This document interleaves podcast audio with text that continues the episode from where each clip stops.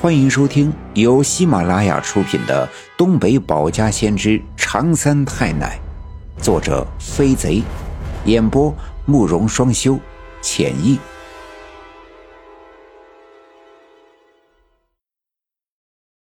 第四十三章：大涅槃施法锁魂咒，梦中醒，躯壳出真魂。刘家镇这场大雪后的这些日子里。只有十月初八这一天是最好的天气了，阳光温暖的几乎让人产生了回到春天的错觉。积雪开始慢慢的融化，屋檐在滴水，村里的小路变得湿润。我趴在窗台上摆弄手里的红皮鸡蛋，阳光透过窗子上面的玻璃照射到我的脸上，温暖的感觉令我十分的愉悦。院子里清楚地传来麻雀叽叽喳喳的叫声，难得如此明媚的天气，它们也欢快了起来。我转身回到饭桌旁，刚才的早饭才吃了一半，就来了客人。可当我端起饭碗的时候，觉得胃里一阵的胀满，看着桌子上可口的饭菜，却突然失去了食欲，只好往后退了退，坐在炕里边。把玩手里的那两个红皮的鸡蛋，吃过早饭后，我爸爸要去村部开会，据说上级下了文件，又一波抓赌扫黄的运动开始了。每年都是这样，一到了冬天，农民都闲了下来，秋收的粮食卖了后，手里有了钱，就喜欢凑在一起打打扑克、玩玩牌，白玩的不刺激，多少来点钱当赌注。但这是赌博，当然是不被允许的。正好妈妈也要去村部南边的小学校上班，便和爸爸一起离开了家。我爷爷在院子里找到了一把铁锹，便拎起装着昨晚被黄皮子咬死的鸡的尸体麻袋，转身出了院子，往西一拐，在溪沟附近找了个土质松软的地方，挖个坑埋了。我特别的好奇，打算跟我爷爷一起去，奶奶却一把把我拉到她的身边，一边帮我整理衣领，一边说：“今天你哪儿都别去，连外面的院子都不能去。”我十分的不解，但却不敢不听奶奶的话，只好乖乖的点头答应。奶奶来到外屋的厨房，蹲在灶堂边上。蹲在灶堂边上，用掏灰的把子一下下的掏出灶堂里早上柴火燃烧剩下的灰烬，用一个簸箕装起来，转身开门出屋。草木灰是种菜最好的肥料，每天奶奶都会把掏出来的草木灰倒在院子西侧的菜园里。每天奶奶都会把掏出来的草木灰倒在院子西侧的菜园里储存起来。我趴在门口向外张望，只见我奶奶端着簸箕，并没有像往常一样往院子西面走，而是将簸箕微微的倾斜，轻轻的颤了几下，让草木灰慢慢的洒下，然后迈动脚步，就用这满满一簸箕的草木灰，在院子里画了一个巨大的圆圈。这让我想起了每年过完年后的正月二十五的大清早。奶奶都要像这样用草木灰在院子里画上好几个圆圈，并在最大的圆圈里画上十字的交叉线，在正中间放上装满五谷粮的泥盆，插上几炷香，磕头祭拜。奶奶说，正月二十五是田仓节，靠种地耕田为生的庄户人家，每年都要在田仓节这一天。在院子里画上老天仓，并在中间放上五谷粮来祭拜，以祈求一年风调雨顺、庄稼丰收，秋天的粮食能填满粮仓。而今天又不是正月二十五，奶奶却在院子里画上了圆圈。我不知道奶奶的用意，便好奇地趴在门缝里继续向外张望。但这次奶奶画的却跟田仓的不同，画完大的圆圈后，又在圆圈里画了一个小圈，小圈里再画一个更小的，就这样一层层的画，一个圆圈套一个圆圈，最后在圆圈的中心堆起了一个半尺高的灰堆。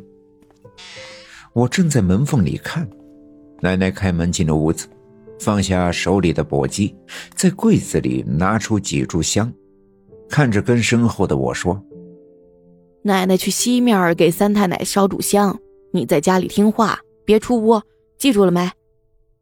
我点头答应，奶奶便拿上火柴，出门往院子西面大树下的常三太奶的小庙走去。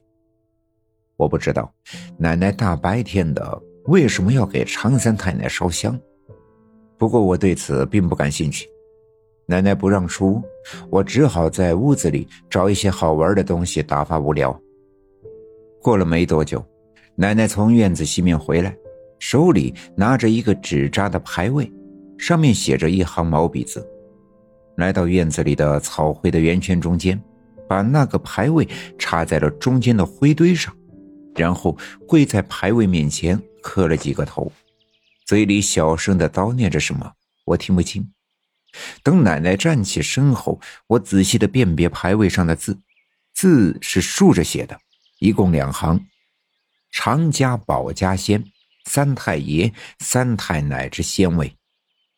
做完这一切，奶奶才进屋洗手，像往常一样坐在炕头上，拿起烟袋锅，装了一袋烟点着，慢条斯理的抽起烟来。傍晚的时候，我爸爸和我妈妈下班的都很早，我妈妈还在李文丽家的小卖部买了两条带鱼。今天是我的生日，晚上做我最爱吃的煎带鱼，煎带鱼做的特别好吃，我吃了整整两大碗饭。吃完饭之后，奶奶便在炕头上铺好被褥，让我躺进被窝。尽管肚子里又饱又胀，但我却很快的睡着了。奶奶看着熟睡的我，对着我爸爸妈妈说：“大勇的生日时辰特殊，十月初八是佛家的涅槃日。今天晚上啊，阴气会特别重，很多不干净的东西都会出来。大勇这孩子呀。”在柳树沟丢了个魂儿，阳气不足，会更容易招惹这些东西。爸爸和妈妈听了之后十分的担心。我已经七岁，这么多年却从没听过奶奶说过这些，更没觉得我的生日的晚上将会如此诡异。我爸爸问道：“妈，那咱们该咋整才行啊？”我昨晚做了个梦。常三太奶在梦里啊，教给我一个锁魂的法子。院子里我用炕土灰画的那个就是。一会儿各自回屋，都老老实实睡觉。孩子在我这屋里挨着我，你们听见什么动静都不能出屋，记住了没？奶奶一脸严肃，爸爸妈妈连忙点头答应，回东屋去了。不知道睡了多久，我被一泡尿给憋醒。睁开眼睛的时候，才发现白色的光芒从窗子照射进来，看来天都已经亮了。我坐起身，四外张望，屋子里一个人也没有，喊了几声奶奶，却没人回答。掀开被子，穿鞋下地，推开里屋的门，原以为奶奶和妈妈在外屋的厨房做饭，却发现外屋里也空无一人。通过院子里的屋门开着，阳光照射进来，零散的灰尘在阳光的光线里百无聊赖的飞舞。我走出屋子，院子里空空荡荡的。奶奶在院子里用灶堂灰画的一层层的圆圈还在，圆圈中心的常三太奶的牌位前，几炷香在慢条斯理的燃烧，那烟雾优雅的缭绕。慢慢的消失在空中。尽管是农历十月的冬天，我只穿了一身衬衣衬裤，却一点不觉得冷。顺着房檐往东，来到东侧的院墙下，刚要脱下裤子撒尿，突然听见有人喊我的名字：“大勇，大勇。”这是个女人的声音。听起来十分的耳熟，像是我的奶奶，却又像是我的妈妈。我无法分清这声音到底是谁，却能清楚的分别出这声音来自于我家院子外面。大勇，来。那声音十分的温柔，传到我的耳朵里，让我感到浑身的肌肉和骨骼瞬间变得柔软。这声音令我愉悦，我甚至可以感觉到自己的脸上露出了笑容，但却不知道自己为何要微笑。我慢慢的顺着这声音的方向向院门走去，但却并没有看到院子外面有任何人的影子。但那声音仿佛就在眼前，又好似在高不可攀的空中。大勇，大勇，这声音令我感到无比的温暖，仿佛回到了母亲温暖的子宫。我打开院门，迈步走出院子，随着那声音一步步的向前走去。我清楚的记得。院子外面原本是一条泥土的小路，小路的南侧是荒草丛生的河套，而现在我的脚下却无比的光滑，像是三九天村南面冻得结实的那条小河。结冰的河面会向外扩散，在阳光的照耀下会闪闪的发着耀眼的荧光。小路对面的所有树木、枯草、石头。都变成晶莹剔透的玻璃雕塑，每一个平滑的截面都倒映着我的影子。于是我看到了我眼前这世界里无数个我，有的左右对调，有的大头朝下，有的蹲在底下低着头，抱着膝盖难过的抽泣，有的裂开嘴开心的大笑，有的则抬着头仰望着漫无边际的天空。有的趴在地上，无聊的摆弄着地上的石子。眼前的一切变成了一个水晶般的世界，到处都是闪耀着白色的光芒。我惊奇的四外张望，那声音仍旧在我前面不远的地方，温柔的呼唤着我的名字。尽管除了到处都是的我自己的影子，仍旧无法找到是谁在喊我。但我却对这声音毫无抵抗，漫无目的的往前走。